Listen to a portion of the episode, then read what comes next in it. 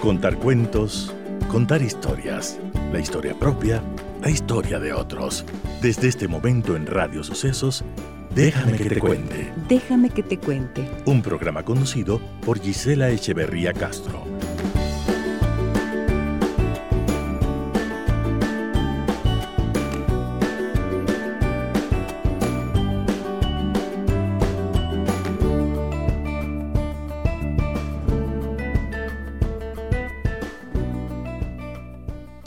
Amigas y amigos de Radio Sucesos, muy buenos días, bienvenidas y bienvenidos a nuestro programa. Hoy es un día especialísimo porque estoy feliz de lo que vamos a presentar este día. Lecturas, libros y secretos con Juana Neira. Es un nuevo segmento que vamos a estrenar esta mañana y creo que no podríamos hacerlo de mejor manera que con nuestra invitada especial del día de hoy, María Fernanda Heredia, reconocida y amada, como dije ayer, escritora ecuatoriana. Aquí están conmigo Juanita Neira y María Fernanda Heredia, a quienes les saludo, les doy la bienvenida y les digo lo feliz que estoy hoy de tenerlas aquí. Hola Juanita, buenos días. Gisela querida, bueno, para mí es un honor estar aquí en esta mañana, poder estrenar este segmento que lo que lo que intentamos hacer es promover la lectura. La lectura es la opción más maravillosa de ser libres, de ser mejores, de ser empáticos, de ser más solidarios, de conocernos a nosotros mismos, porque la lectura te lleva allá, a tu centro, te regresa a tu ser interno. Y son esas miles de voces con las que te identificas, con las que te cuentan algo, con las que eh, nos permite entender el universo con una mirada mucho más crítica, mucho más universal, ¿no? Eh, mucho más... Eh, eh, yo diría, humana. Profunda también. Profunda, sin duda, ¿no? Indiscutible. Y humana, así es que gracias, gracias Gisela, estoy feliz de estar Estuvimos cocinando esto durante algunas semanas. Desde el año pasado lo, lo fuimos pensando y eh, el primer almuerzo de amigas fue en enero. Así fue. Primeritos días de enero y ahí eh, terminamos de cocinar esto. Lecturas, libros y secretos con Juana Neira. Hoy lo empezamos, hoy lo estrenamos. Queridísima Fer, María Fernanda Heredia, buenos días, bienvenida. Me encanta tenerte aquí, qué alegría tan grande, no nos habíamos visto en persona hace tiempo. Hace tiempo. Sí, muchas gracias. Es un día para mí muy feliz estar con ustedes, dos amigas a las que quiero y admiro tanto en este espacio. Déjame que te cuente que estoy, pero estoy recontra feliz. Para mí un honor, para mí un gusto enorme y gracias a todas las personas que, nos escuchan. Gracias a ti por invitarme. Muchísimas gracias, querida Fer. Bueno, tenemos hartas cosas que contar, pero vamos a empezar con música de dos mujeres bellísimas, con unas voces extraordinarias, que, em, que nos van a acompañar esta mañana. Rosalén y Natalia Lafourcade. Gracias, Vini, por oh, soplar. A ver, Homenaje a mis queridas amigas. Dos amigas que cantan y dos amigas que me encantan que están aquí esta mañana.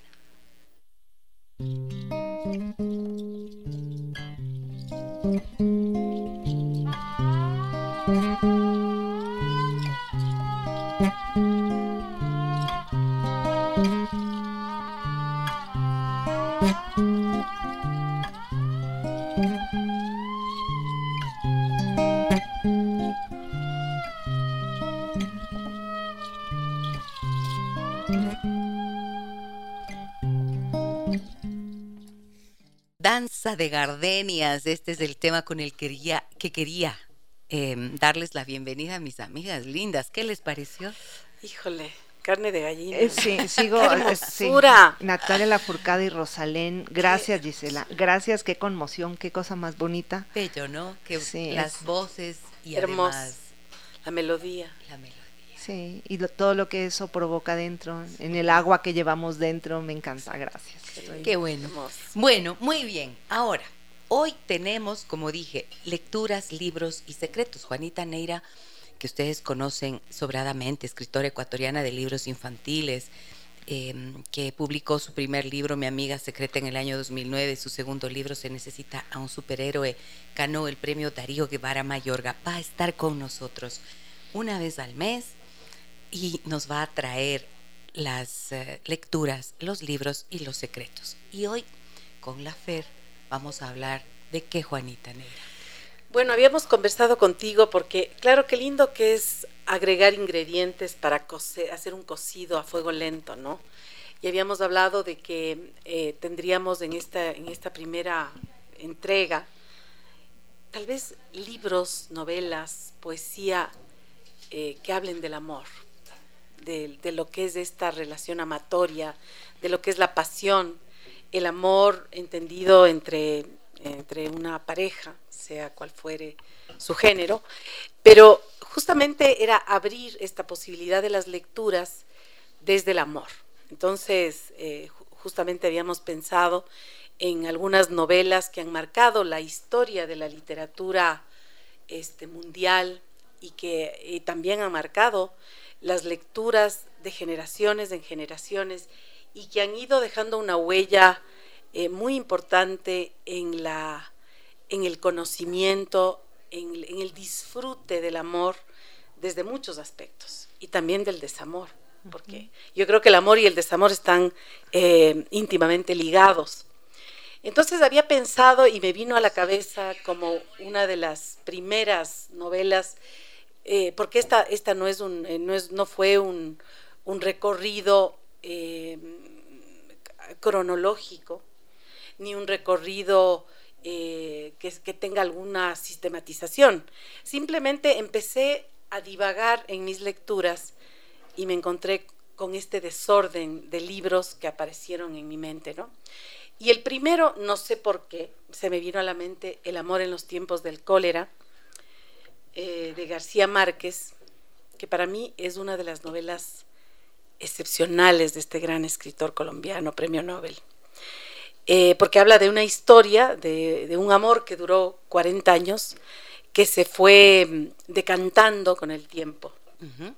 Ahora, em, Juanita, yo dije, hermoso que hablemos del amor, ¿no es cierto? Porque claro, estamos en el mes del amor y quiero preguntarles, ¿están enamoradas, queridas amigas? Porque no se puede empezar a hablar del amor sin que ustedes confiesen eso. Confiesa, Sí, sí, sí. Enamoradísima. Así, y es, y es.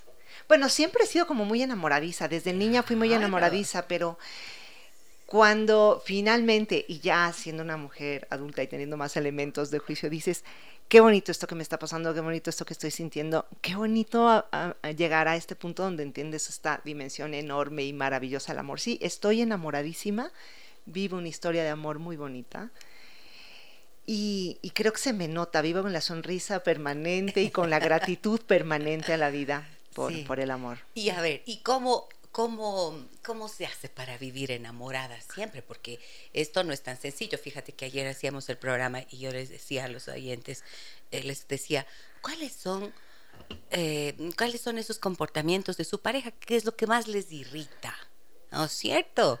Porque todos tenemos comportamientos que son irritantes y eso a veces mata poquito a poco el amor lentamente. Entonces, ¿cómo se hace para estar enamorada siempre, Fer? Ah, no sé, eh, yo creo que a ver, eh, yo he escuchado varias veces esa expresión de, ay, el amor es como esa plantita que tienes que regar todos los días. Y yo digo, lo siento, a mí todas las plantas se me han muerto siempre.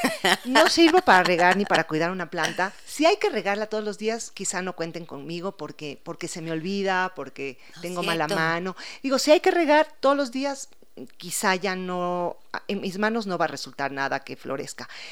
Esta historia que vivo no necesita, o al menos no siento que deba regarla todos los días. Es bonita, todos los días se reinaugura cada mañana con mucha ilusión y con, con una enorme conciencia de este, de este portento, de este milagro que es vivir eh, vivir bonito, vivir siendo muy consciente de cada detalle de esta, de esta relación. Así es que sé que estoy sonando súper cursi, lo siento, pero es, es, para mí muy bonito. No siento, nunca he sentido que tenga que cada día regar, regar esta planta. No, está, ah, florece y florece y florece y eso me, me anima, me entusiasma y me enamora cada día. Qué bello, ¿no, Juanita? a ver. nos contagia un poco.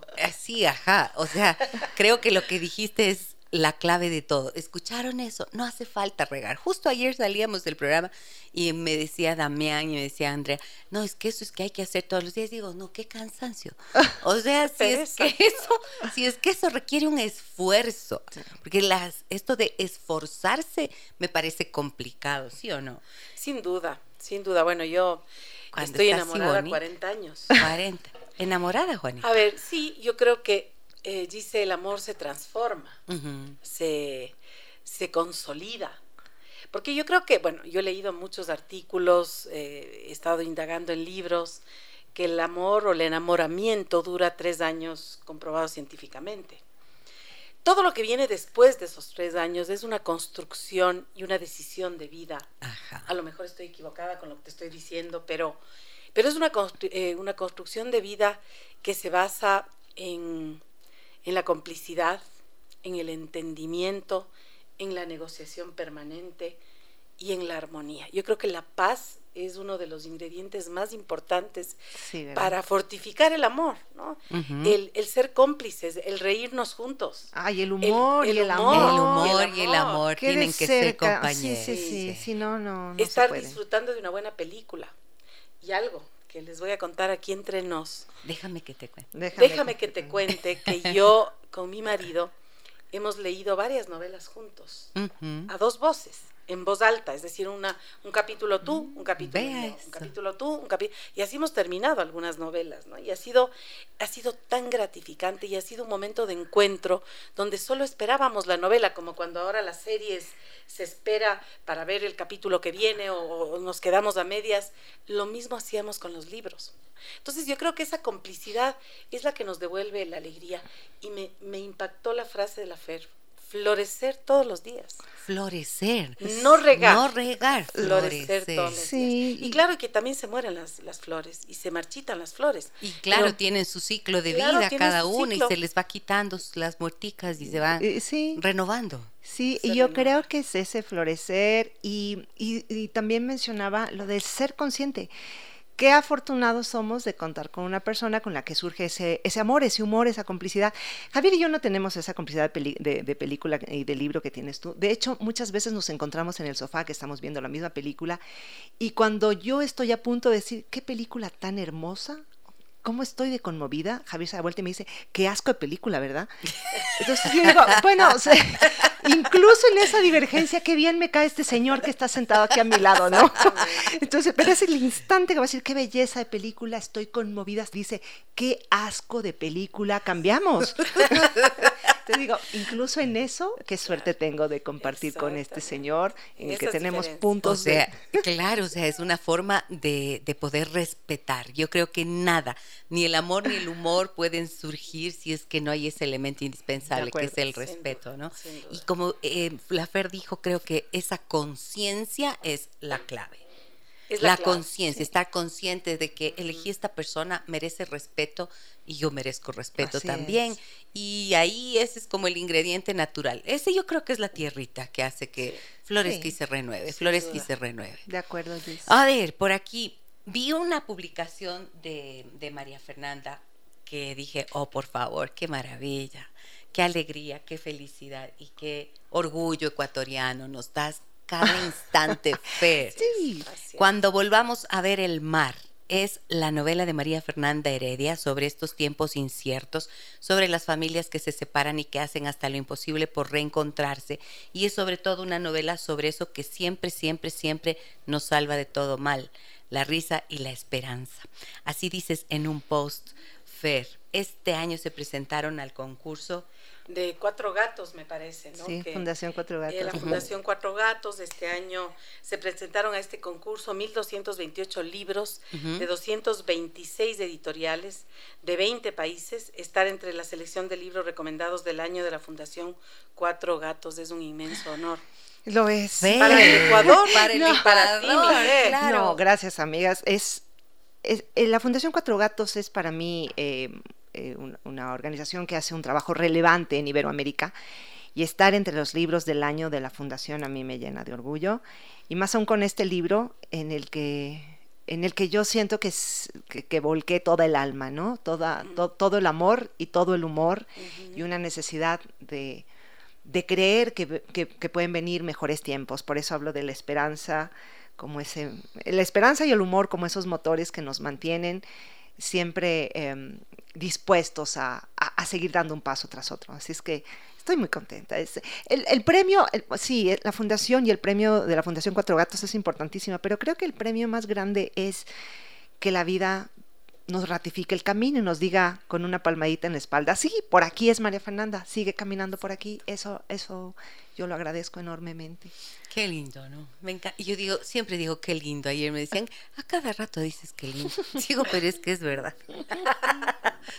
Es que es verdad, o sea, ¿cómo no voy a decir qué lindo? Programa de lujo, nos dice Jesse, un abrazo para María Fernanda y Juanita, qué hermoso que estén aquí. Gracias, Jessy. María Elisa dice, un lindo día para ustedes. María María Troya está con nosotros, Rosario Lizano, Paulo, Pauli Villasís, muchísimas gracias a ustedes por estar junto a nosotros. 099 55 6 39 90 es nuestro número de contacto. Buenos días, Gis. Qué hermoso leer juntos. Yo ni una peli puedo ver con él. Eso me da coraje, así que veo con mi perro. Ese es un amor bonito también, con el perro. sí, sí, sí, las mascotas nos dan tanto amor, tanta felicidad, así es que bueno, está muy Claro, yo veo con mi Leo también, veo mis películas con mi Leo. Ayer vi una película que tiene que ver con un libro y es con una historia de amor. ¿Se acuerdan de Ardiente Paciencia? Ardiente paciencia. De Antonio Escármeta. Ah, de Antonio claro, por supuesto. Antonio Escármeta. Que, pero el libro no se llama así. No, es del cartero de Neruda. exactamente, Sí, pero la película se, llama, Ardiente, Paciencia. y entonces ahora está una nueva eh, versión de la ah, película en Netflix.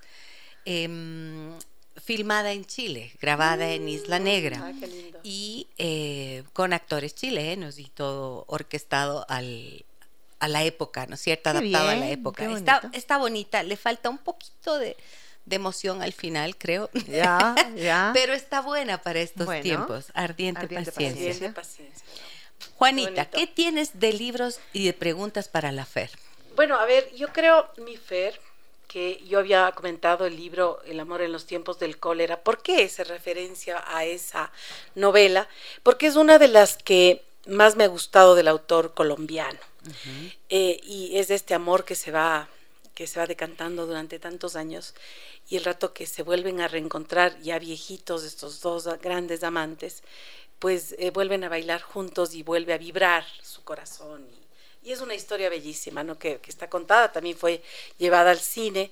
A mí me estorbó un poco la película porque era en inglés y con Javier Bardem, que era un gran, eh, es un gran actor, pues no, no, no entendía cómo podía hablar en inglés sobre, sobre una novela. sobre el río Magdalena. Sobre el río Magdalena. Y hay una canción, por cierto, de Shakira que es Ay, mi bien, no sé cómo se llama el nombre, pero es divina. Fer, eh, en tu historia de, lectora, antes de escritora, porque obviamente primero las lecturas nos marcan y nos convocan, ¿cuáles eran esos libros eh, o esas novelas de amor? Que influyeron en tu, en tu vida de lectora? O sea, ¿qué, te conmovió? ¿Qué te, ¿Qué te movió? ¿Qué te hizo vibrar? Ah, bueno. Em, de libros de amor. Claro, libros de, estas novelas. Eh, yo, ah, ah, bueno, has mencionado El amor en los tiempos del cólera, que, claro, me tocó leer en el colegio y me fascinó, me, me quedé loca de amor, no solamente con esa obra, sino con, con toda la obra de García Márquez, pero Recuerdo el primer libro que me habla de amor y que me, que me hace, no sé, sentir, sentir que, que, me, que me, convoca y que estoy dentro de, de, ese libro como si fuera una espectadora privilegiada. Y es esta, esta novela de, que leí cuando, cuando era niña, cuando enfermé de hepatitis, eh, Las aventuras de Tom Sawyer, esa historia de amor entre Tom Sawyer y Becky Thatcher yo me acuerdo que, claro, maravillosa, pero yo me acuerdo que enferma de hepatitis, tirada en mi cama, esperando que mi hígado se recuperara, yo abría el libro y cuando llegaba ese episodio donde Tom Sawyer se acercaba, miraba de frente a Becky Thatcher y poco a poco se iba acercando a ese beso, yo cerraba el libro y decía, no, no, no, no, no, no, no, no voy a leer porque se me va a gastar el beso. Quiero que me dure más. Entonces leía, volvía sobre el párrafo anterior, entonces Tom Sawyer se acercó, eh, miró fijamente a los ojos a Becky Thatcher y cuando va a tomar, volvía a cerrar el libro y decía, no, no, no, no, no, no voy a leer el beso porque entonces se me va a acabar demasiado rápido el beso. Quería que el beso me durara, no sé, dos semanas. La al menos. emoción. Sí, sí, era eso es ser una espectadora privilegiada de, de, de, de un, de un chispazo de amor que estaba surgiendo en ese momento, ¿no? Em, me acuerdo que, que bueno, lo he, he, leído y he releído varias veces esa escena, porque le tengo mucha gratitud a Tom Sawyer y Becky Thatcher. Me enseñaron que yo también podía vivir una historia de amor, aunque fuera una historia ficticia. Uh -huh. A partir de ellos, yo lo he contado varias veces, comencé a inventar novios. Eh, a mi diario le contaba sobre, sobre novios ficticios, novios guapos y románticos a los que yo a los que me inventaba para para convencerme a mí misma de que yo también protagonizaba es, esos chispazos que había leído en, uh -huh. en, las aventuras de Tom Sawyer.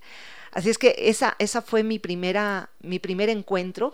Y luego también en el colegio, es que, es que ahora que me has preguntado, Juanita, también en el colegio, cuando eh, leíamos literatura ecuatoriana y cuando, eh, qué sé yo, leíamos a Medardo Ángel Silva, eh, con, esa, con, esa, con esa, ese, ese poema que luego se convierte alma en los labios. con alma en los labios, ¿no? Claro. Cuando de nuestro amor la llama apasionada, o sea, era tu pecho amada, contemples extinguida, ya que solo por ti la vida me es amada, el día en que me faltes me arrancaré la vida. Wow.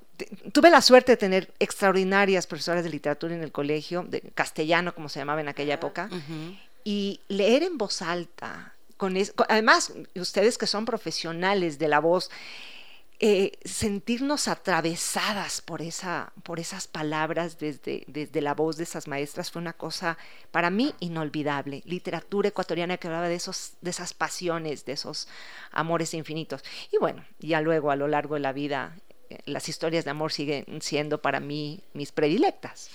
Maravillosas son las historias de amor. o sea, creo que es una forma... Eh, esto que, que, cuenta la Fer, ¿no? Me parece tan emocionante como lo cuentas Cerrar además. El Cerrar el libro. Que no, que no, que no, por no, favor, no, no quiero no leer. quiero. Que no se me gaste ese beso, que, que me dure mucho. Qué lindo. Yo me acuerdo que, mm, ahora que menciona la Fer, me estaba acordando que cuando yo era chica de, a ver, te, estaría en nueve años, seguramente, ocho o nueve años en la escuela, eh, las profesoras siempre te preguntaban, ¿no? ¿quién quiere leer en voz alta? ¿Recuerdan? Sí. Y entonces yo siempre levantaba la mano primerito. y me encantaba el silencio que se hacía en el aula para, para, empezar a leer, pues, ¿no? Y yo leía sin una sola equivocación y recuerdo haber sentido esa, esa, ese placer de leer lo que estaba leyendo y escuchar la voz escuchar mi propia voz en esa lectura. Y eso, eso recordé ahora. Este es uno de los ejercicios preciosos, Qué escucharse maravilla. a uno mismo. Además que la lectura en voz alta es un acto de amor. Yo siempre he sostenido eso, porque yo creo que el oído es el, uno de los sentidos más íntimos que tenemos los seres humanos, ¿no? Cuando alguien te susurra palabras hermosas, yo creo que está conectado el oído al corazón. Entonces, o, o, te estremeces, o tu corazón empieza con una taquicardia que no para, o cuando alguien te, te dice cosas feas y te insultan, te, te, se, se, cobreco, se, sobrecoge el corazón. Uh -huh. Entonces, la lectura en voz alta es como abrazarnos, es como tocarnos, es como yo te comparto una lectura, porque a lo mejor no tengo la capacidad de abrazarte, pero a través de mi voz y de mis palabras estoy llegando a ti, porque eso es lo que es la lectura en voz alta, ¿no? Uh -huh. Y es bellísima. Yo creo que la poesía se gradúa de poesía el momento en que se lee en voz alta. Wow. Qué belleza. Qué hermoso lo que acaba de decir la Qué Juanita. hermoso, Repita, por favor. o sea, la poesía es poesía, porque alguna vez yo hablaba con mi amigo Javier Oquendo y yo le decía, Javier, a ver, léeme tu poema. ¿No es lo mismo que leerlo en silencio?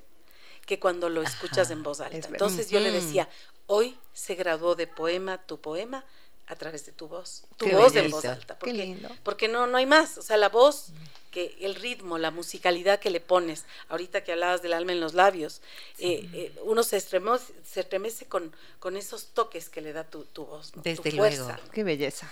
099 55 639 90 ese es nuestro número y me dicen que teníamos una persona que nos llamó porque quería hacer eh, dar un mensaje y felicitar al programa y lamentablemente eh, me tardé un poquito en darle paso, pero está el número de la radio a su disposición, por supuesto, si es que quiere volver a llamar, nos encantará escuchar precisamente su voz. Y acá me dicen en el número nuestro en WhatsApp, dicen, buenos días señoras bellas, déjenme que les cuente, me encanta la lectura y cierta música que a mi esposo para nada le gusta, pero tengo muchas otras cosas en común con mi esposo que degustamos muy a menudo. Él es muy amoroso y expresivo, yo no, pero mi forma de expresar el amor que le tengo es cocinando, cuidándolo y sobre todo respetando sus gustos y pareceres. Así llevamos juntos ya 32 años, desde mis 17 y el 19. Ay, qué belleza, qué bonito, oh, qué, bonito. historia de amor tan hermosa. Lindo programa, abrazos. Lo que nos, entonces voy a decirles, ¿qué te parece, Juanita, si les preguntamos a nuestros amigos y amigas oyentes cuáles han sido sus libros favoritos con historias, de, amor, ¿no es cierto? Cuéntenos, porque que nos cuenten sería hermoso. Estaba pensando que mm, para mí esa mm, esta frase, díganme por favor si es que la voy a decir bien, la tengo como bien memorizada, espero no equivocarme, eh, precisamente del amor en los tiempos del cólera, cuando dice, era inevitable el olor de las almendras amargas le recordaba siempre el destino de los amores contrariados. por favor. Qué bonito. Ese es, ¿no es cierto? Esa es, me acuerdo. No sé si es textual, pero es así. Esa, algo así. Y ahí está la imagen, ¿no? El aroma ese de las De, las, almendras. amargas. Le recordaba siempre el destino de los amores contrariados. Esas historias son las favoritas para mí. ¡Ay, qué maravilla! Y una de García Márquez precisamente es del amor y otros demonios. Esa es mi historia favorita. Me encanta. Del, de un amor más que contrario. Claro, y ahorita que mencionas eso, Gis, yo acuerdo, me acuerdo cuando tenía 14 años, una amiga mía muy querida, Paola Cerveto, eh, me traía de, de Argentina eh, unos libros, ella sabía que me gustaba leer y que me gustaba escribir, y me trajo un día un libro de una escritora que se llamaba Paul D. Bird, ah. que lo hemos compartido Juana. y eran unos libros que llamaban Cuentos de Amor y Cuentos, dos libros, Cuentos de Amor y Cuentos para leer sin rímel. Ya te podrás imaginar, Jace, cómo es un libro que se titula Cuentos para leer sin rímel. Como para llorar largamente, claro, sin preocupación. lloraba, lloraba y lloraba primero me emocionaba con cuentos de amor y luego inmediatamente pasaba a emocionarme, pero en el otro extremo a llorar a gritos en cuentos para leer sin rímel sobre esas historias que no terminaban bien, sobre esos amores no correspondidos, sobre esas pasiones que se diluían, sobre los desencuentros. hablar de amor es también a veces hablar de del dolor. Del dolor, del dolor, de, de, de, esa no concreción, de, de los ideales del amor. Entonces me acuerdo a mis 14 años leyendo cuentos de amor y cuentos para leer sin rímel. Había uno de, esos que lo leímos una vez, Juanita, uno que se llamaba Ya te olvidé, que era fantástico. Decía, ya te olvidé, no, no, no, no, me lo sé de memoria, pero decía algo así como, ya te olvidé, no te preocupes, ya no recuerdo tus ojos, esos ojos que me, que me transportaban a otro mundo no te preocupes porque ya te olvidé, ya me olvidé de tus manos, esas manos que tenían unas venas como ríos, ya me olvidé de tu risa, ya me olvidé de tu forma de caminar, esa forma de caminar como balanceándote de un lado, ya me olvidé de tu pelo, ese pelo que yo sujetaba. Y, es una confesión de un ya te olvidé que no llega nunca, que no llega nunca, ¿no? trato de convencerme a mí misma de que ya te olvidé, pero sigo recordándote a cada instante. Bueno, 14 años y yo lloraba a lágrima viva esas historias. Hermosas historias, hermosísimas. ya te olvidé, mi, querida Gise, esos amores contrariados esos amores que también nacen para morir, porque tú sabes que la pasión nace para morir. Eh, yo hablaba de que el enamoramiento dura tres años, comprobado científicamente, y todo lo demás es una construcción del amor. Sin embargo, en la, en la literatura existen muchas historias de amor. Yo creo que en muchos libros que no necesariamente es una novela de amor, existen historias de amor que pasan por, por esta por la mitad del libro, digamos, le, traspasan al libro. Pero, pero estas historias de amor contrariadas eh, se ven, no sé, eh, eh, se me viene a la, a la mente esta novela que es tan famosa y que marcó una vida de la literatura en el mundo, que era Madame Bovary.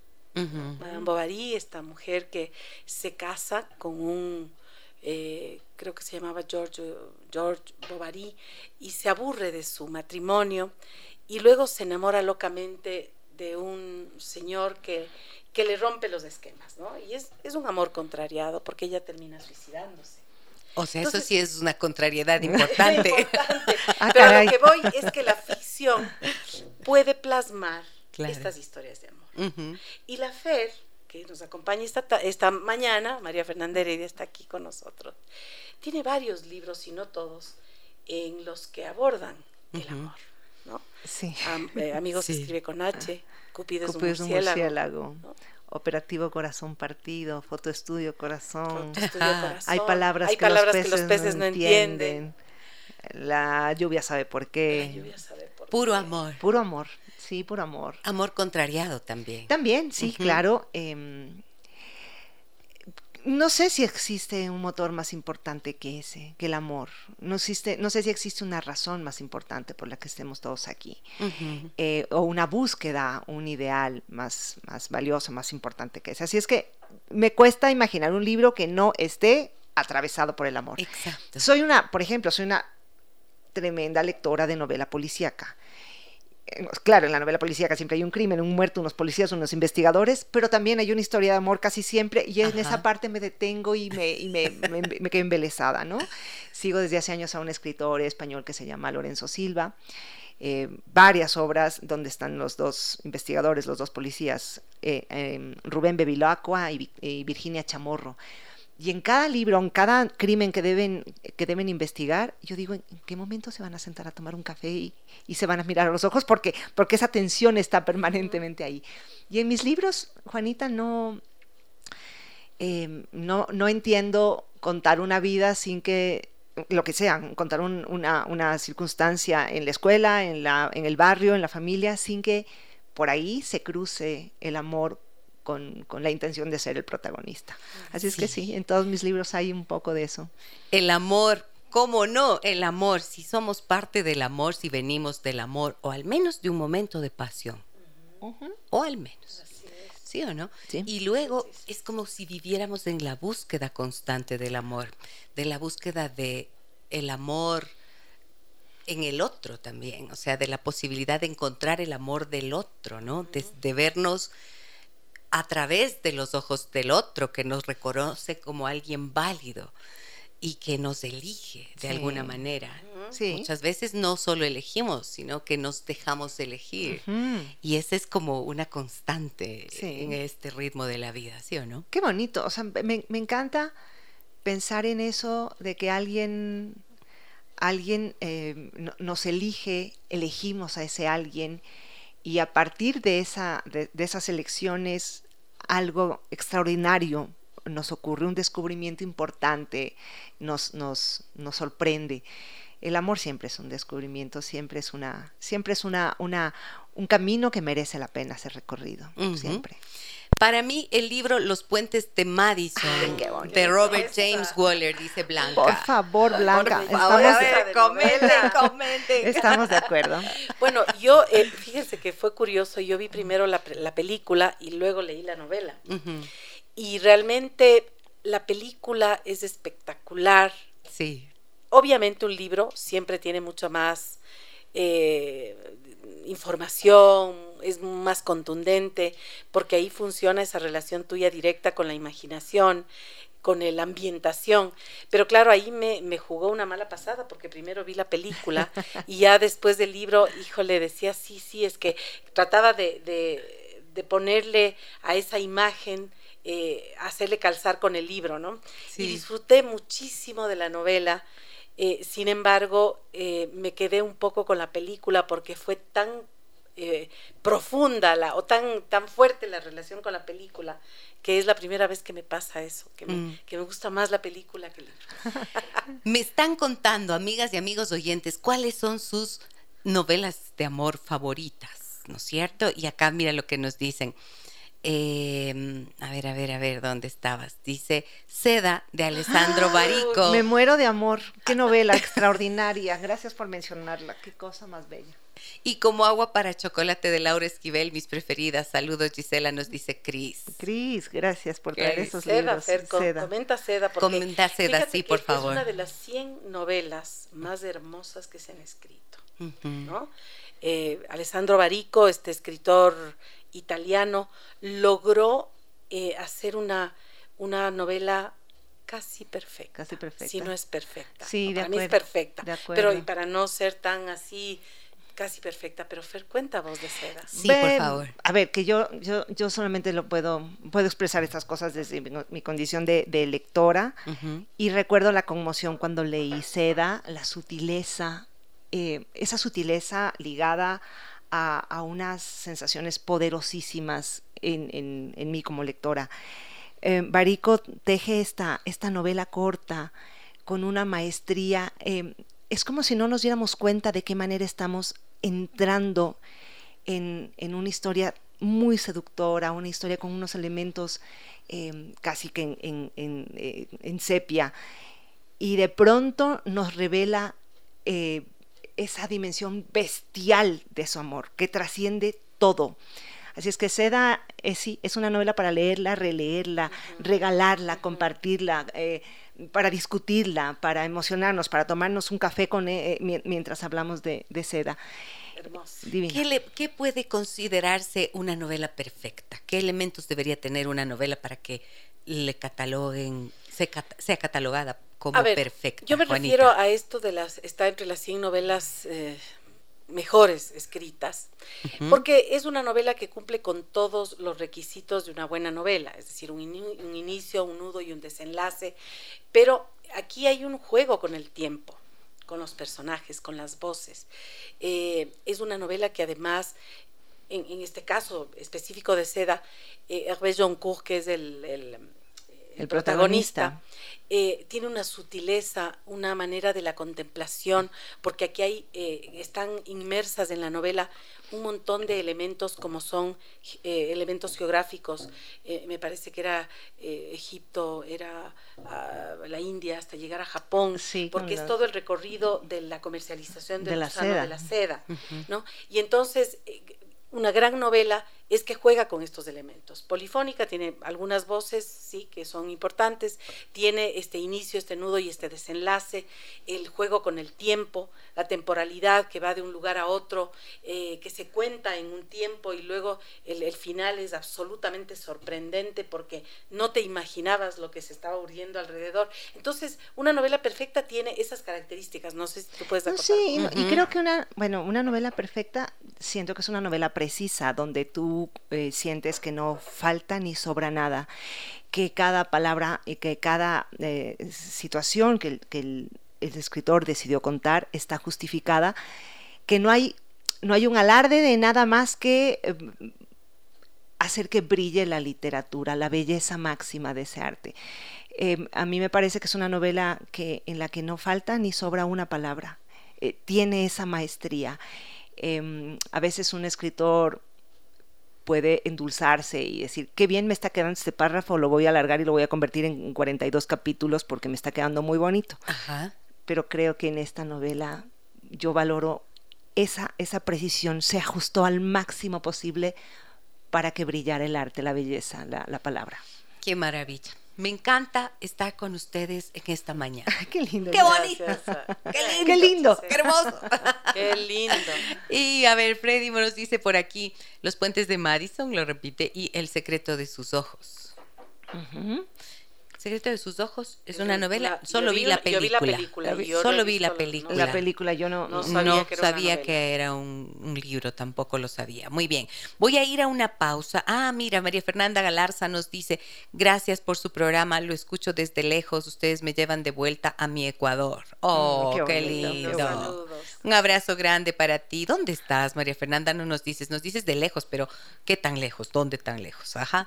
Voy a la pausa comercial. Regreso enseguida, amigas y amigos. Cuéntenme eh, cómo están en esta mañana y yo les voy a contar algún par de noticias a la vuelta para continuar hablando con María Fernanda Heredia nuestra querida María Fernanda Heredia, que hoy nos acompaña como una invitada especial en el estreno de este espacio que iniciamos de ahora en adelante, una vez al mes, nos acompañará Juana Neira eh, con lecturas, libros y secretos. Volvemos enseguida.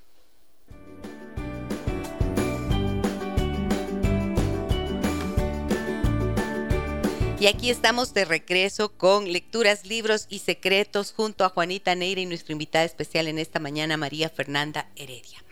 A ver, del amor, estoy pensando, Juanita, del amor y, sus demonios, dice esa novela de, García, de otros demonios de García Márquez, ¿no? Y hablábamos de los amores contrariados y parece que pasamos corto tiempo en la etapa maravillosa, dulzona y romántica del amor y mucho más tiempo, como tú mencionabas hace un rato, en la etapa que, que sí, pues implica un, al menos una renovación del compromiso constante, ¿no? Y podemos pasar mucho tiempo ahí con el corazón roto. Y esas son mis historias favoritas. Y les cuento, yo soy terapeuta de parejas, ¿no es cierto? Hago terapia de parejas. Y las parejas vienen, no vienen a terapia porque están bien, no tengo esa suerte de ver a las, a las parejas en terapia porque están bien. Vienen con dolor, vienen con sufrimientos, vienen em, con resentimientos muchas veces, ¿no? Y con una marcada distancia de sus corazones. Y la parte más bonita de la terapia de parejas, lo que a mí más me gusta, es cuando les pregunto cómo se han enamorado porque a veces piensan que ir a terapia de parejas es para hablar solamente del problema, de los problemas. claro, del conflicto. Y no, es para poder ver qué hay en la relación, ¿no? Y eso me encanta. Pues ahí veo, oigo a diario las historias. Qué bonito. Las historias de amor. Y la etapa del enamoramiento es tan especial porque no te explicas cómo surge, ¿no? Sí.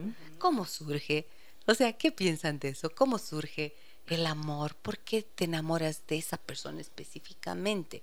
¿Qué puede haber allí? Ese es un gran misterio, yo creo, de la vida. Creo que es un gran misterio y un gran secreto, porque no, no, no lo hemos podido revelar del todo. Yo creo que eh, el enamoramiento, como digo, eh, pasa por muchas, eh, no sé, por muchas variables. y una de esas puede ser es encontrarse para compartir eh, diálogos. Por ejemplo, yo, o sea, yo no me importa mucho el físico, me importan las manos y las palabras. Entonces, un hombre con unas manos bellas, auxilio, eh, para mí es uno de los requisitos fundamentales. Pero ahí, por ahí va también la palabra, ¿no? La inteligencia de lo que se pueda hablar, de lo que se pueda compartir, de encontrar eh, una persona que, que, piense o que lea, por ejemplo. Para mí es clave. Y yo les voy a contar la historia de cómo le conocí a mi marido. Y, y fue justamente... atenti. atenti. Fue en unas vacaciones de carnaval en Cuenca. Yo vivía en Cuenca, la familia de mi marido era de Cuenca también, y vinieron a pasar carnaval en Cuenca. Yo ya le había conocido meses antes eh, al Santi, pero me cayó pésimo porque hablaba en inglés, me cayó pésimo. Yo estaba en la universidad, y yo estaba en toda la onda trotskista, de izquierda, de militancia, de...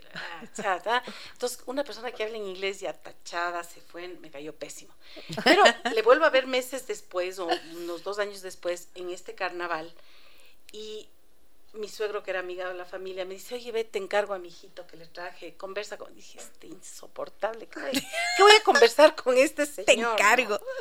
Entonces... No sabía que iba a durar tanto el encargo. empezamos a hablar y hablar y hablar. Y él había leído diez veces más que yo. Era un lector de esos, pero fuera de serie yo estaba en el, en el furor de la lectura, en el furor de, que yo soy bacana y que yo sé más que todo el mundo y que yo he leído a este y al otro y ahí toda, todo el boom latinoamericano estaba en auge, etcétera, Y claro, cuando le empecé a oír que era un tipo lector e inteligente, fue fascinante para mí. Mm. ¿no? Fue fascinante. Y bueno, ahí, chao, chao. Y en la tarde había una reunión en mi casa, porque en Cuenca, ustedes saben que cada día del carnaval es una reunión en cada casa y es un, un bacanal, ¿no? De, de comida, de gastronómico, de bebida, etcétera. Y cuando llego a mi casa le oigo cantando, o sea, era la Ah, Leía y cantaba. pues. Bueno, no, el paquete completo. Ya, Vino pues. con combo musical. paquete completo. fue. Entonces, híjole, yo creo que esas cosas son las que a mí me deslumbraron. Yo tenía 18 años ¿no? y estaba en ese auge del descubrimiento del, del mundo del arte, de la palabra. Entonces, vuelvo de a la repetir, vida y ¿no? del amor, así. Claro. Claro. Entonces yo creo que ahí, híjole, quedé fascinada, deslumbrada. Él vivía en Quito, yo en Cuenca. Y nos casamos a los pocos meses. ¿no? O sea, fue una, una pasión loca. Pero, pero esas son las cosas que yo digo, no tiene una explicación lógica. No, no, no tiene No, una no, no, lógica. no, Tienes no, no, una no, lógica. no sabes. Entonces fue así, y yo creo que esas son las cosas que a mí me atraen del, del amor o, o para enamorarme, ¿no? Y, y yo creo que así fue el enganche, ¿no? Qué bonito, Ese fue. Juana. Linda, Ju- Ese. linda historia, Juanita. Pues sí, ahí Ve. estamos todavía. Y nunca te imaginaste que lo que tu suegro te dijo, que te encargaba al guagua, iba a durar, ese encargo iba a ser para tanto 40 tiempo. años todavía estamos ahí. Qué bonito. Juanita. Linda la historia. Con altos y bajos, ¿no? no crean que es una luna de miel Claro. perpetua, pero, No. pero yo creo que es eso, ¿no? Es, es esa condición de- del encuentro. Sí, de- un abrazo al doctor Córdoba, Un marido de la abrazo al Juanita. doctor Santiago Santi Córdoba, querida. sí, que, que ha sido cantante, artista, Por lector. cierto, solo quería saludarle a mi hermana Mónica que nos está escuchando desde Cuenca. Hola, nos Hola, que- muchas gracias. que has- han habido muchas enseñanzas y que gracias por el programa. Qué lindo. Hermoso, muchas gracias. Lore dice, Pasión India, me lo lloré entero. Ay, sí. Y las novelas de la Fer ahora son mi nuevo sueño, leerlas con mi niña que aprende a leer. Qué hermosura. Muchas gracias. Muchas gracias por eso. Me emociona. El amor está presente en tus novelas, pero también está presente en la interacción constante que tienes con tus lectores y tus pequeños lectores que luego son grandes lectores. Ay, sí, sí, tengo la suerte de, eh, de, de ver eh, las reacciones de lectoras y lectores cuando me invitan a sus escuelas y colegios y podemos hablar de los libros que han leído y es, y es una cosa muy bonita. Em, porque muy rápidamente, después de leer los libros, muy rápidamente los lectores sienten que tenemos cosas en común, que tenemos ya una confianza que se ha fabricado a partir de, esa lectura y compartimos historias. Entonces me encanta cuando yo hablo de sí, yo fui una niña muy enamoradiza, me enamoraba de todo el mundo, aunque nadie se enamoraba de mí, y de pronto siempre hay una mano que se levanta y dice, a mí me pasa lo mismo, María Fernanda, me pasa lo mismo que a ti, soy súper enamoradiza o súper enamoradizo. Y, eh, y esto es, esto es, como te digo, es muy bonito porque es como que el libro cobra vida, cada historia cobra un sentido especial cuando sabes que hay una resonancia en el lector, cuando ese lector, niño, niña, adolescente, dice, a mí me pasó esto, yo sentí lo que, lo que siente el protagonista o la protagonista de tu libro. Eh, y eso, eso a mí me emociona, porque el momento en que te encuentras en una página de un, libro, difícilmente vas a abandonar la lectura ya como, como un Ajá. deleite, como un gusto, como una, como una afición, ¿no? Es verdad. Me dicen también aquí, eh, Juana habla del poder de la voz, leerles a nuestros niños, qué importantísimo es, qué bello programa, felicidades y muchas gracias. Gracias también a ustedes por estar con nosotros. Y en el 099 55 6 39 90 me dice, Gisela querida, qué acierto tener a estas dos grandes mujeres en el programa. Muchísimas gracias. Gracias, Qué muchas lindo. gracias. Me dicen, buenos días, bienvenido a ese maravilloso espacio. Gracias, Gisela. Para mi Fernanda, para, para María Fernanda, mi cariño siempre. No sé de qué disfruto más, de tus libros o de escucharte, siempre con historias maravillosas sobre tus vivencias. Soy Mónica Cárdenas. Mónica. Cárdenas, qué linda. Déjame que cuente, en- déjame que te cuente en Por un segundo cómo llegó Claro Mónica sí. Cárdenas a mi vida. Yo trabajaba en editorial y un día me dijeron que me estaba buscando una niña que había leído uno de mis libros, Manuela. Eh, me estaba esperando en la recepción, bajé a, a- a ver esta niña que me hacía el favor de irme a, a- a visitar en la oficina, bajé y dije Manuela, y Manuela estaba con su mamá, Manuela era una niña, ahora Manuela yo creo que debe tener ya 23 o 24 años, Oh, y desde ese día surgió este lazo, esta, esta mamá que cumplía el sueño de su, de su hija de llevarle a conocer a su escritora favorita, surgió un lazo que yo creo que es un lazo eterno, entrañable. Mónica, te quiero mucho y gracias por estar siempre cerca. Qué lindo. Y un beso a Manuela, claro. Muy bien. Muy buenos días. Déjame que te cuente. El mejor libro de amor para mí es La amada inmóvil de Amado Nervo. Mm. ¿Sí la han No leído? lo conozco, no. Yo ¿No? no, lo conozco tampoco. Yo- o sea, tengo una noción de lo que Es un del libro. nombre, pero no, no, no, no. lo Mi historia es la vida, un dolor en que se empieza el de la muerte que dura mientras dura ella. A ver, mi historia. Es la vida un dolor en que se empieza el de la en, e- ay, en que empieza el de la muerte. Es la vida un dolor en que empieza el de la muerte, que dura mientras dura ella. A la par empiezas a amar y a morir. Mm. Es también una conciencia, eh, una conciencia, sí, escribe esto. de, de la vida, de, de- de la fugacidad y también creo que de la intensidad. Yo recuerdo haber visto ese libro en el velador de mi mamá. Ella, yo eh, recuerdo haberle visto ese libro de La amada inmóvil. Y si no me equivoco, creo que alguna vez me contó la historia, es eh, de un hombre que ama a una mujer que está muy enferma y está en estado de postración y él le acompaña durante ese sufrimiento y durante esa agonía que ella tiene hasta que finalmente muere.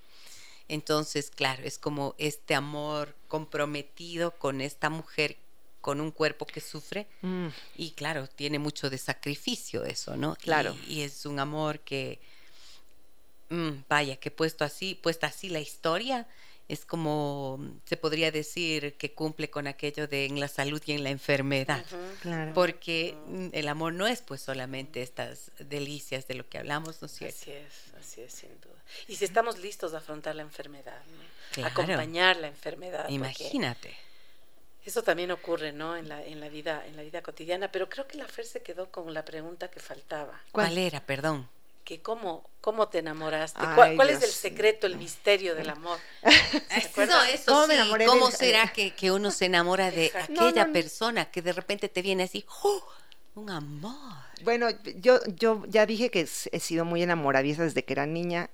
Me enamoraba de todos los deportistas famosos, de todos los cantantes, de Chayanne sigo enamorada. Ay, Eso sí, Me claro. enamoraba de todos los vecinos del barrio, era súper tímida y me aparecía, o sea, abría un poquito la cortina del cuarto de mi mamá y les veía jugar fútbol afuera y me enamoraba portero, defensas, volante, de- del árbitro, me enamoraba de todo el mundo.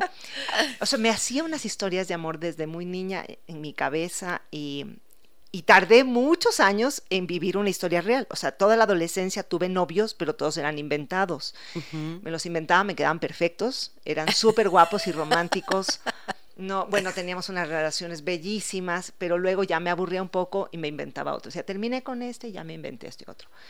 Y tardé, tardé mucho en tener un- un- un primer amor de verdad. Y creo que fue porque yo misma lo presioné para que para que fuera mi novio, ¿no? O sea, no, no, no surgió espontáneamente decir, María Fernanda, ¿Cómo le me he dado cuenta de que tú y yo, no, no, no, nada. Creo que yo me acerqué, eh, lo acorralé y dije, ¿qué te parece si me propones que seamos pareja? Y al pobre creo que le tocó decir que sí y ya. Le Pero luego, ya, en la- ya siendo una mujer adulta, este amor bonito que llega cuando ya soy una mujer hecha y derecha, eh, Javier y yo nos encontramos ya siendo un par de viejos Adultos. Y, em, y no me lo imaginé jamás. Javier, Javier y yo trabajamos juntos, Javier era mi jefe. En ese momento hay que poner una música de ta ta ta ta. Ta, ta, ta, ta. Eh, Javier ver, era mi jefe y además no necesariamente un jefe amigo, jefe cercano, era un jefe buena persona, pero un jefe serio, ponía una barrera de distancia siempre, amable, pero no nadie podía decir, "Ah, qué buena gente es mi pana." No. Un jefe amable, pero distante, serio, distante. Muy formal. Y yo creo que estaba secretamente enamorada de este señor que me parecía tan, tan buena gente. Yo he oído varias veces que a las mujeres nos, nos seducen los chicos malos, ¿no? Los que son un poco, no sé, que, que- que cruzan ciertos límites. El chico malo, el chico malo tiene eh, ese, ese James Dean eh, eh, que, que llama la atención, que es como irreverente, eh, provocador. Pero no, yo estoy en la lista de las que nos gustan los chicos buenos. Y a mí Ajá. creo que estuve siempre secretamente enamorada de este chico bueno. Y, em, pero nunca pensé que me haría caso este chico bueno. Afortunadamente ocurrió. Afortunadamente un día mágico pasó, ya no era mi jefe, por supuesto, ya habíamos, ya, él ya se había ido a vivir en otro país, nos encontramos eh, porque estaba yo haciendo una de, gira de promoción eh, por, por, Latinoamérica, gira de promoción con mis libros, de precisamente creo que era de Cupido un murciélago, y nos encontramos en, nos encontramos en Perú y allí, ahí surgió todo y, y ya han pasado casi 14 o 15 años desde entonces y no sé cómo, no sé cómo, no, no entiendo las claves, no, no sé cómo ocurrió. Solo tengo que dar las gracias al destino porque ocurrió. Qué bueno Sí. que, qué bueno que al dar la vuelta a la esquina nos encontramos y dijimos, estabas aquí, mira, no me había dado cuenta de que Ah. estábamos tan cerca. Qué bonito. ¡Qué emocionante! sí, los encuentros son... Los encuentros son mágicos. Sí, por eso, fíjate, y hago un pequeño paréntesis porque soy como muy consciente de esta magia de los encuentros y durante la pandemia, el confinamiento, yo me ponía a pensar en tantos adolescentes que decía, este año les tocaba el primer beso, este año les tocaba ese encuentro, este año les tocaba enamorarse y la pandemia no les obligó a estar encerrados, decía que se postergue ese primer beso con, con igual o mayor intensidad y emoción, pero me daba mucha pena porque decía, ¿a cuántos adolescentes, bueno, y personas adultas también, Sí. mayor- les, les tocaba este año encontrarse con el amor y estamos todos encerrados y con mascarilla. Beso imposible era. Mantenga la distancia, quédese en casa. Sí, sí. Nos dicen, recomiendo, Mónica dice, recomiendo la ridícula idea de no volver a verte. De Rosa de Montero. Rosa Montero. Versa sobre la vida de Marie Curie y la pérdida de los amores, tanto de la autora como de la ganadora del premio Nobel y su condición de mujer frente a la época. Y María Troya también nos dice la María insoportable idea de no volver a verte de Rosa Montero y para las dos amigas escritoras un fuerte abrazo. María Eugenia, un Gracias. abrazo, un abrazo fuerte, gracias por estar ahí siempre. Me dice Fabián Salvador, a los meses poder escucharles. Excelente programa, un gran libro bajo la misma estrella. Sí, también. Tú solo y yo sola, al fin qué tontos somos, dice Miriam. No sé qué significa. No conozco ese libro. ¿Es un libro o es una... o qué? ¿O qué? ¿O No qué será? un libro, No ¿Algún título? Muy bien. Buenos días, tengo la profesión más linda, soy parvularia, me gustan los cuentos y novelas románticas. María Fernanda me ha dado cuentos que me dieron las palabras precisas para expresar mis sentimientos como ¿qué debo hacer para no, No olvidarte? olvidarte. Le di a mi sobrina cuando se fue a Estados Unidos, no le iba a ver por largo tiempo. Hasta hice una obra de teatro con mis niños con un libro de ella. Qué hermosa, Ay, muchas hermoso. gracias. Muchas gracias, qué emoción. Me encanta que nos estén contando estas historias. Gracias a mi, gracias, dicen. A mi esposo le operaron el día 14 y por eso aún no le puedo decir del taller para no darle más inquietud. Yo espero de corazón poder asistir. Ah, esto es porque ayer les contaba a los amigos y amigas oyentes que por, eh, por este mes de febrero es- he organizado un taller que se llama Reenamórate. Mm, Vea. Reenamórate es un taller para parejas, para parejas que no están en crisis, por cierto, ¿no? Que están sintiendo como que están así medio apagaditos, como que ya la vida se los lleva La y cotidianidad a veces la devora, ¿no? cotidianidad que te estás muy cansado y sientes que no tienen tiempo ni para verse. Eso, digo no en crisis, porque no es lo mismo hacer un taller en donde van a poder reencontrarse y reenamorarse, que esto es algo que me fascina ver cuando hago los talleres, es Qué algo lindo. mágico ver cómo los que estaban así, con esa distancia del corazón, de repente terminan en un gran abrazo y Ay, se los ve tan conmovidos y se abrazan profundamente porque están haciendo ese reencuentro, ¿verdad? No es lo mismo hacer eso con personas que tienen el peso de la vida y de las obligaciones quizás, pero eh, que trabajar con alguien que está a punto de divorciarse. Eso requiere otros caminos. Claro, Entonces, no. correcto. Por- a esto se refiere esta amiga que nos escucha. Entonces, bueno, sí, para las personas que quieran participar allí, 099 55 639 90, ustedes ya conocen nuestro número. Bien, ahora, dicen aquí, ¿dónde estaba Juanita? Ah, ya, esto le quería preguntar a la Fer. ¿Qué sientes cuando escuchas algo como esto que nos dice esta amiga querida, que es parvularia? ustedes dos trabajan con niños y van a las escuelas y a los colegios, pero mira lo que dice ella. Em, hasta una obra de teatro hice con mis niños basándome en un libro de María Fernanda. Es una maravilla, es una me siento me siento súper afortunada el trabajo del escritor es siempre un, trabajo muy solitario y silencioso. Yo me encierro meses y meses a, trabajar, a, crear la historia, a sostener una estructura y unos personajes que me tienen que acompañar durante meses hasta que, hasta que ponga el punto final en el libro. Y cuando se convierte en un libro, cuando se, se publica, no tengo idea de qué va a pasar con él, no tengo idea, me refiero de si es que los lectores lo van a recibir, lo van a hacer suyo, si es que si es que voy a lograr, eh, la cercanía eh, entre, entre mi historia y los lectores. Y cuando por fin me encuentro con ellos en las visitas a las escuelas o cuando eh, no recuerdo el nombre de, la persona que nos, que nos cuenta esto, de que le regaló uno de mis libros a su sobrina, Cómo debo hacer para no olvidarte, y que además en su trabajo como parvularia montó una obra de teatro con uno de mis libros. me siento primero súper afortunada y agradecida agradecida de verdad. Y luego em, también agradecida con, con mis libros. Mis libros son un camino, un camino, primero surgen como un camino personal para responderme preguntas, para, para entenderme en este mundo. Entonces el primer trabajo que hace un libro es conmigo misma. Soy una la que entra en la primera página y soy otra la que pone el punto final. Pero luego cuando entiendo que ese libro también provocó algo en los lectores, Em, en, promotoras y promotores de lectura, padres de familia y maestros que a veces también se ven involucrados en la historia a partir de la relación que tienen con, sus hijos o con sus estudiantes. Me siento, me siento feliz de, haber encontrado un, lazo que nos una. Eh, soy una persona que tiene una edad, unas experiencias de vida y probablemente puedo tener muchas diferencias con mis lectores en cuanto a edad y a sus experiencias de vida, sin embargo, la literatura nos, nos, nos ata, nos da un, lenguaje común, oh, nos, da, nos dice que estamos más cerca de lo que imaginábamos y nos permite abrazarnos de alguna manera. Así es que esto me encanta, me emociona. La literatura es muy generosa conmigo, los lectores también lo son. Así es que tengo estas ratificaciones del camino de, lo que, de lo que hablaba yo antes son muy importantes. Esto tiene sentido. Es como decirme, María Fernanda, sí, sí, dale, por aquí mismo es. Me encanta que no solo provoque cosas muy positivas en mí, sino que los lectores también lo reciban de esa manera.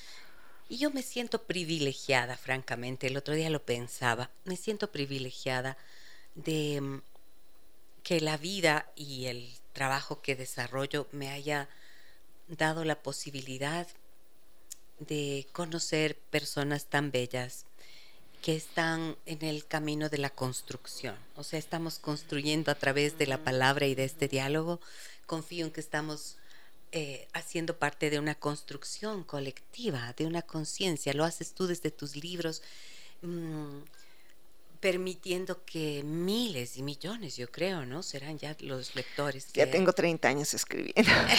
Son millones, ¿no es cierto? Millones de lectores. Además, en todo en todo el continente y más allá del continente también, Fer. Así, afortunadamente. todo, todo, lo, todo lo veo desde la enorme sorpresa y la enorme gratitud. Yo comencé escribiendo un diario para, para crear para mí misma, para esa niña tímida que fui, para crear un mundo para confirmar que tenía una voz. Eh, mi diario era mi, mi manera de decirme, aquí estoy, de decirme a mí misma, no eres una niña transparente como crees, no eres eh, esa niña a la que, esa niña que, muchas veces se sintió en, la escuela que estaba apartada del resto, que estaba, em, no sé, que se sentía un poco extraviada.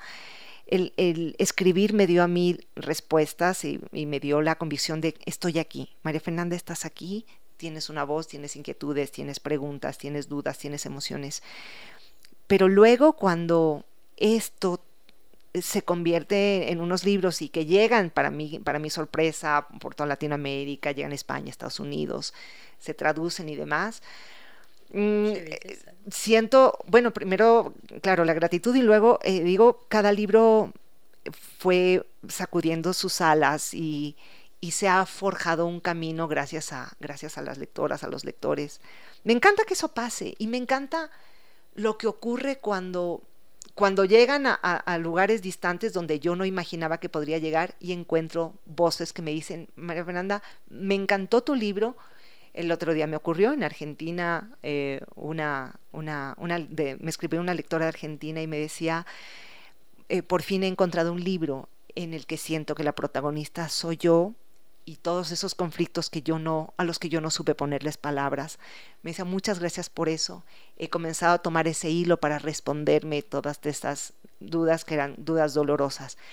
Y me encanta y digo, no, no nos conocemos, probablemente nunca lleguemos a vernos siquiera, pero esta historia y estas palabras nos han unido y a mí me dan la certeza de que, de que tienen sentido. Absolutamente. Qué bonito, Fer. Lo que pasa es que, a ver, aquí hay un trabajo de mucho tiempo y, yo creo que la Fera ha llegado a conquistar los corazones de muchos lectores, de muchas lectoras. Eh, y los libros de literatura infantil y juvenil tienen una característica que es maravillosa y es el hecho de que no solo son para niños y para jóvenes. No tienen edad. Yo he podido trabajar en un taller con eh, una vez que hicimos en el maratón del cuento con unas eh, señoras mayores justamente el libro de la Fer que se llama Por si no te lo he dicho. Es un libro que para mí es un gran tesoro que lo tengo ahí guardado y que ojalá pronto se vuelva a, editar, a publicar. Eh, es un libro que tiene pop-ups, es decir, un, pop-ups, unos eh, elementos, de tercera dimensión. Eh, y, y la gente mayor se siente identificada con el texto, con la palabra y con estas imágenes que también son una belleza.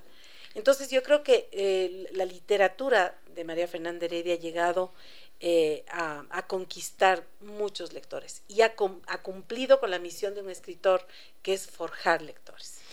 Oh, sí, eso es una tarea maravillosa, indiscutiblemente. Por mucho que se diga que el libro tiene los días contados. Se decía, ¿no? Se decía, que va, pues al contrario, esto no, no, esto no pasará. No pasará. Déjame que te cuente, me dicen, Cupido es un murciélago y María Fernanda un hada que que encanta, pues no solo la historia conquistó a mis hijos, sino su autora que con dulzura y magia se metió en el corazón de mi hija y hasta hoy ella es su autora favorita. Muchas gracias. Mi hija tiene ya 18 años, salió del colegio y algo que no olvida es la dulzura de una sonrisa mientras firmaba a su cupido y la hermosa charla en el colegio. ¡Qué linda! Definitivamente tienes las palabras exactas para clavarte en el corazón de tus lectores. Dios te bendiga. Gracias, gracias, gracias. Ay, pero póngame el nombre, por favor. Sí, ¿quién eres? ¿Quién eres para darte las gracias. ¿no? Muchas gracias. Dicen, Gisela, un lujo de programa excelente los que nos presentas día a día. Un abrazo para Juanita y María Fernanda. La sigo siempre y ahora me emocioné al escuchar que ella está en nuestro programa Déjame que te cuente. Ah, qué lindo. Muchas gracias. en nuestro programa, sí. Qué linda, Buenos días, un excelente programa. Saludos a la escritora. Gracias por esos libros hermosos. Junto con mi hija de 12 leímos Cupido es un murciélago y le encantó. Desde ahí le encantó leer. Ay, mira. Eh, lo que acabas de decir, Juanita. Solo hay que sembrar y la, y la fer sigue floreciendo en cada lector. Soy una mm. afortunada, soy una suertuda. Hace unos, yo me acuerdo hace unos años recibí un correo electrónico de una maestra en, que también era de una ciudad del interior de, en, en, Argentina y me decía, no me conoces, eh, soy maestra en una escuela y hoy me traje los libros eh, que, eh, que, elegí de la biblioteca para hacer una selección de lo que daré para lectura de mis estudiantes de quinto grado. Me dice, pero quiero contarte una escena, me decía en ese mail. Quiero contarte una escena. Mi mamá tiene 80 años, apenas terminó la primaria y cuando me vio llegar con estos libros me, preguntó que para qué eran. Dije que son para los chicos, que tenía que seleccionarlos y ella agarró uno, de casualidad del tuyo. Y si mientras estoy aquí corrigiendo exámenes y cuadernos y revisando libros, veo a mi mamá que ya está acostada en su cuarto con la luz encendida de la lámpara y se ríe con tu libro.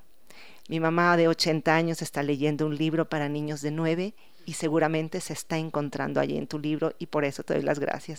Dije, no, no, al contrario, gracias, gracias por esa imagen y porque, porque sí, porque la lectura de la, en la literatura infantil no hay edad y eso es, eso es extraordinario. Así es que gracias a todos, mamás y papás, tías, tíos, abuelitos que leen con sus hijos, sus nietos. Em, gracias por compartir esa lectura y porque le están dando una nueva dimensión a cada libro.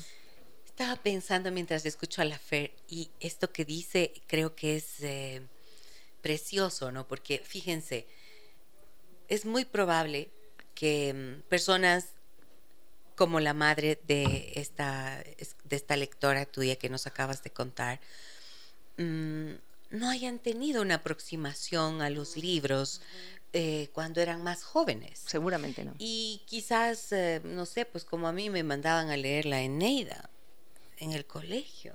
El canto a Bolívar, o sea, juro que no me gustaba. No, claro, no estaba. Obvio, no, no, no, y sin acompañamiento. 14 años, no, no. Les juro que no me gustaba. Claro, O sea, por a los supuesto. 14 años yo buscaba la manera de no leer eso. Claro. Pero cuando me llegó la increíble y triste historia de la Cándida Heréndira y su, Y su abuela, abuela desalmada, del inefable García Márquez, ah, bueno, ahí enganché yo con la lectura, Claro. Claro. ¿no es cierto?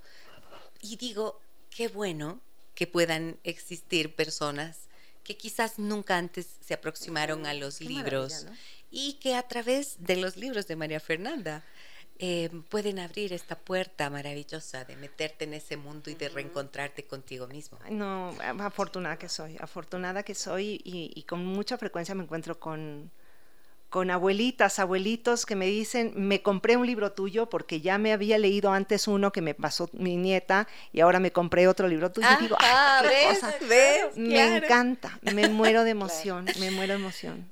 Ana Patricia Borja nos dice, hola, déjame que te cuente que disfrutamos mucho los libros de María Fernanda. El primer libro que leyeron fue Por si no te lo he dicho y han seguido leyendo tus obras. Saludos a las tres. muchas gracias, Ana Patricia, gracias. sí. Mi hermana Prisi también manda un saludo para la Fer, para la Gise. Ay, ver, Prisi, que un beso. abraza, de la Pris. que ha disfrutado de principio a fin. el- Mi- mis el hermanas no, tus hermanas ya saludaron dos veces, las mías nada. Pero ahí están, ahí están. Y yo no tengo hermanas, qué pena. gracias, gracias por estos momentos que vivo a través de tus lindos, interesantes y muy instructivos programas, a las personas que contribuyen y le dan mayor realce a tu transmisión. Me gustaría saber qué libro me recomiendan regalar a una nieta que tiene 10 años. A ver. Híjole, a ver, a ver, Fer, Eh, alguno tuyo, ¿no? alguno mío, si tiene 10 años. De yo- 10 años, Yo le ajá. recomendaría un libro que se llama eh, Hola Andrés, soy María otra vez. Em, es, es uno de, bueno, es uno de mis libros más queridos. Siempre digo eso de todos mis libros, pero es que todos son muy queridos. Hola Andrés, soy María otra vez. Es, es un libro sobre una niña tímida, una niña que no tiene amigas, que no tiene amigos, pero que tiene un mundo interior inmenso y lo descubre a partir de una cuarentena. Esa es la historia de cómo me convertí en escritora a partir de la cuarentena por, por, por causa de mi hepatitis y de cómo esa niña que, que sentía que su vida no tenía nada interesante, a partir de volver la mirada hacia adentro, se da cuenta de que es todo lo contrario.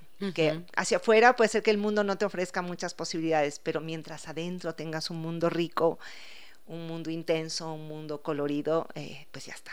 Ya está. Así es que ese es el libro que se llama Hola Andrés, soy María otra vez, pero también te recomendaría uno de, de, De la Juanita, Ne- Juanita de Neira. Juanita Neira. Ajá. Este ping-pong, este ping-pong me encanta.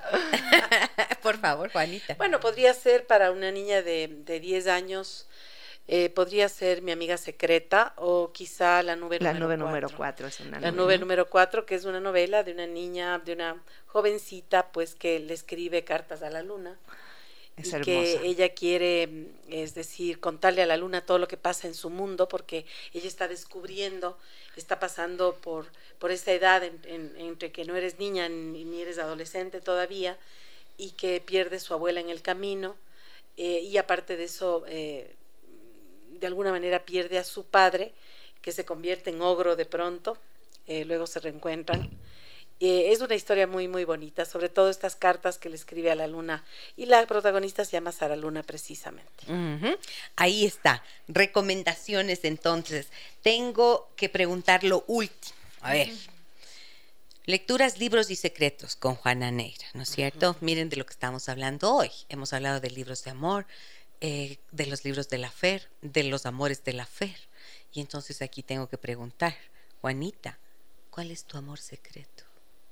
¿Has tenido un amor secreto? ¿Han tenido un amor secreto? A ver. Claro, ¿no? O sea, lo que, pasa es que no sé si se puede decir, pero sí. Porque es un secreto, no se puede decir. Porque es un secreto, hay amores secretos. Déjame que te lo cuente. Bueno, bueno, yo, yo hace un momento decía que sí, claro, que tuve, que, que yo creo que estuve secretamente enamorada de Javier durante varios años, pero era o sea, creo que ni siquiera yo me quería contar ese secreto, ¿no? Decía, no, no, no, ¿cómo va a ser esto? Es imposible. Em, y cuando el amor un poco va, abriendo los codos y va diciendo, perdón, perdón, me abro paso, aquí estoy, eh, deja de ser un amor secreto y, y, esto está, y eso es muy bonito.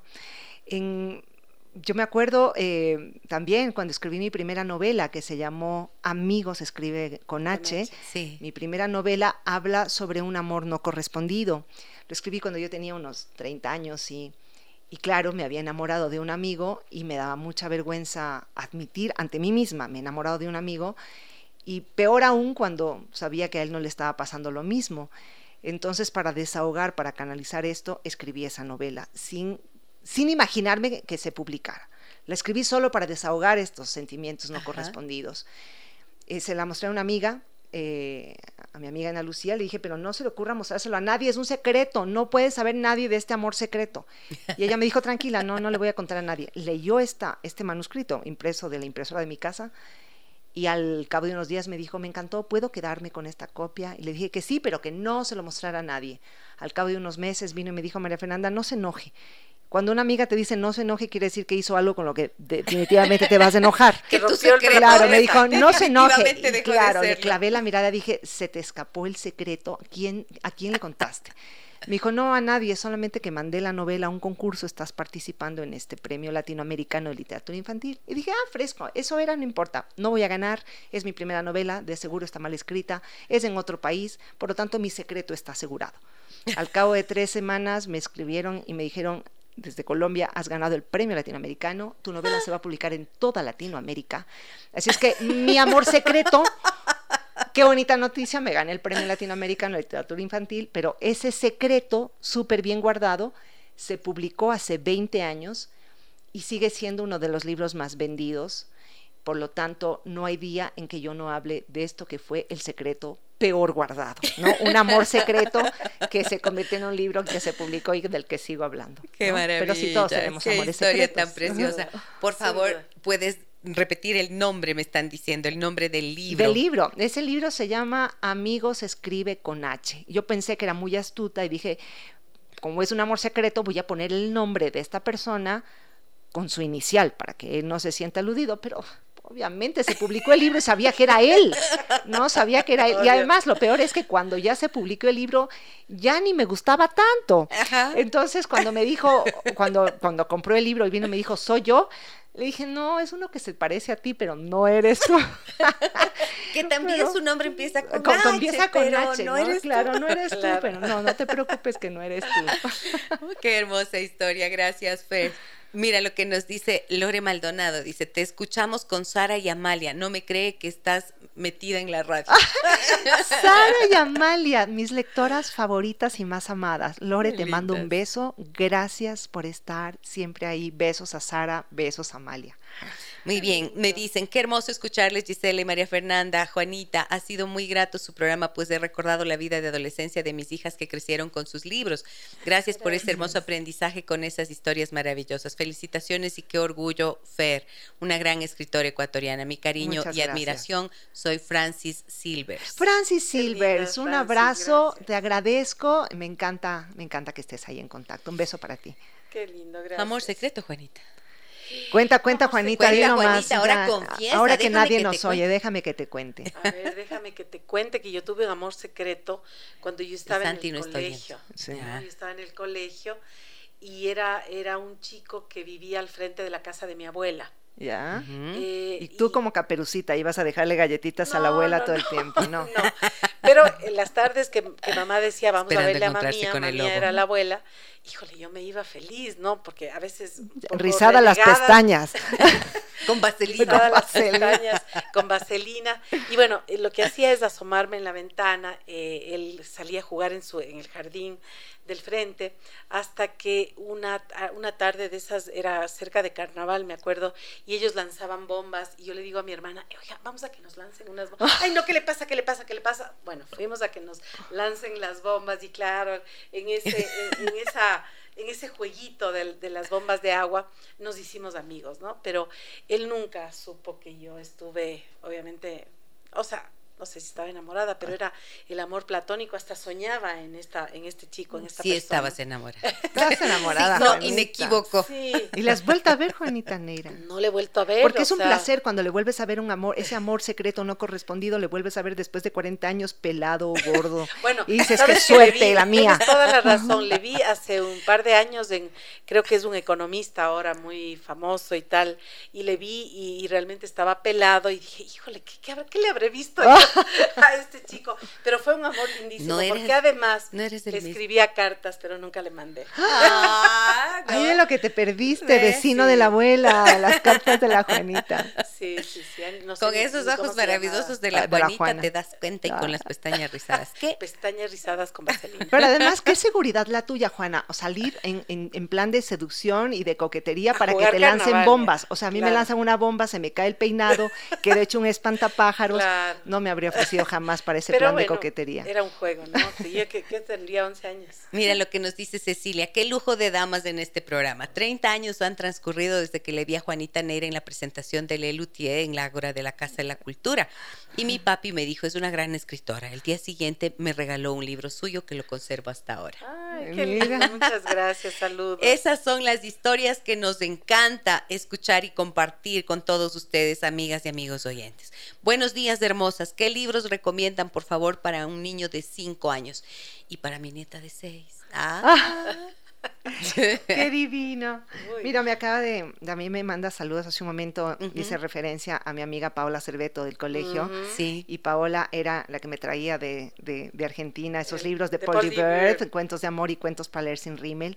Me dice, estoy tratando de comunicarme con la radio, no lo logro, pero estoy, gracias Paulita, por oh. los libros, por la amistad, por esa llamada, por los abrazos, por todo. Y también mis hermanas, ya, Juanita, no son las tuyas, ya, ya, están aquí. me dicen, clarito me dicen, aquí estamos. Y también mi cuñado Esteban, gracias por estar ahí. y también Isabel Pérez. Eh, hola, un beso para las dos en el programa, les quiero mucho. Se acuerdan también las amigas, ¿no? Qué bueno, muy bien. A ver, tengo entonces recomendaciones para niños de 5 y 6 años. 5 y 6 años, eh, entre mis libros, bueno, antes de decir mis libros, si vas a una librería, de seguro vas a encontrar los cuentos clásicos para que, para que se los leas a, esa niña o niño de 5 años.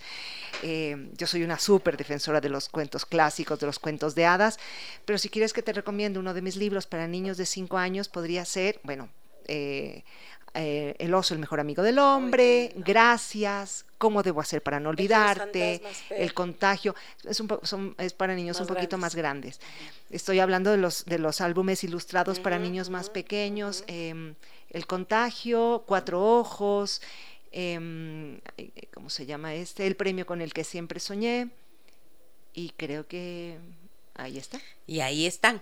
Entonces pueden ir a la librería y decir, necesito todos los recomendados de María Fernanda Heredia de, para 5 o 6 años y todos los recomendados de Juana Neira eh, para 5 o 6 años.